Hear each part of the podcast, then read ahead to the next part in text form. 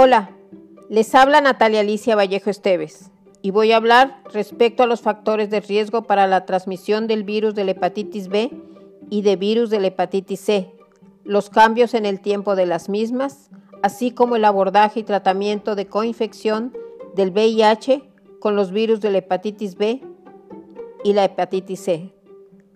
Factores de riesgo para la transmisión de virus de la hepatitis B y hepatitis C son prácticamente los mismos y en su mayoría tienen que ver con el contacto o contagio con sangre infectada, ya que ésta, aunque seca, puede contener el virus que sobrevive por lo menos siete días. Por tanto, estos factores son consumo de drogas inyectables, tatuajes, perforaciones, actividad sexual, hombre sexo con hombre o promiscuidad, edad por inmadurez del sistema inmune, tiende a dar mayor porcentaje de cronicidad entre más inmaduro sea el sistema inmune del individuo en casos de la hepatitis B. Cocaína con objetos intranasales. Vertical por el contagio de la sangre de la madre infectada al niño en el momento perinatal. La etapa, la, la evolución natural de la enfermedad en ambas transitan por etapa aguda y etapa crónica.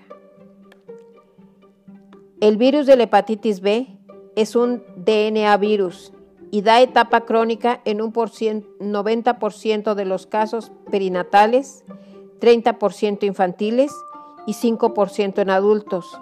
Si el antígeno HBS o de superficie o llamado también antígeno Australia se detecta positivo por más de seis meses, ese organismo se convierte en hepatitis crónica. La hepatitis B crónica tiene cuatro fases. Fase de inmunotolerancia o tolerancia inmune. Se caracteriza por tener el antígeno HBE en la sangre, una alta replicación viral con niveles elevados de virus de hepatitis B, pero sin evidencia de inflamación hepática es decir, niveles normales de alanino aminotransferasa por más de seis meses. El avance de la enfermedad es mínimo en estas personas que se mantienen en esta fase, pero la posibilidad de infectar a otras personas es muy alta. Esta fase es típica de la infección perinatal y estas personas suelen permanecer estables hasta por 10 o 30 años. Fase de aclaramiento viral el antígeno del virus de la hepatitis B persiste, pero el virus de la hepatitis B y la ALT son fluctuantes. En esta fase, también conocida como, como inmunoactiva o de inmunoeliminación, el sistema inmune conoce al virus e intenta eliminarlo de las células hepáticas infectadas. En la fase de portador inactivo o fase de aclaramiento o negativización, la mayoría de los pacientes se presentan como portadores inactivos del virus de la hepatitis B. En los casos excepcionales en que se resuelve la infección, desaparece el antígeno de superficie y aparece aumentado el, anticuerpo protector de la hepatitis B. Por último, una proporción de los pacientes que no resuelven la infección pasarán a una fase denominada de reactivación que se caracteriza por el antígeno del virus de la hepatitis B negativo, elevación de la ALT intermitente o persistente y niveles elevados del virus de la hepatitis B con gran inflamación y afección hepática. Historia natural de la infección del virus de la hepatitis C. El virus de la hepatitis C es un RNA virus. Su fase aguda de infección transcurre de manera desapercibida en la mayoría de los enfermos. La enfermedad tiene marcada tendencia de evolución a la cronicidad y evoluciona muy lentamente. La persistencia crónica del virus oscila entre un 54% y 86% de los casos. La evolución a la cirrosis hepática oscila entre el 2.6 y 42% de los casos. Los pacientes con edades más jóvenes al momento de la infección y del sexo femenino tienen las tasas más bajas de progresión. La coinfección del virus del VIH y de la hepatitis B favorecen una rápida progresión de la misma. Abordaje en la coinfección del VIH con virus de la hepatitis B y virus de la hepatitis C.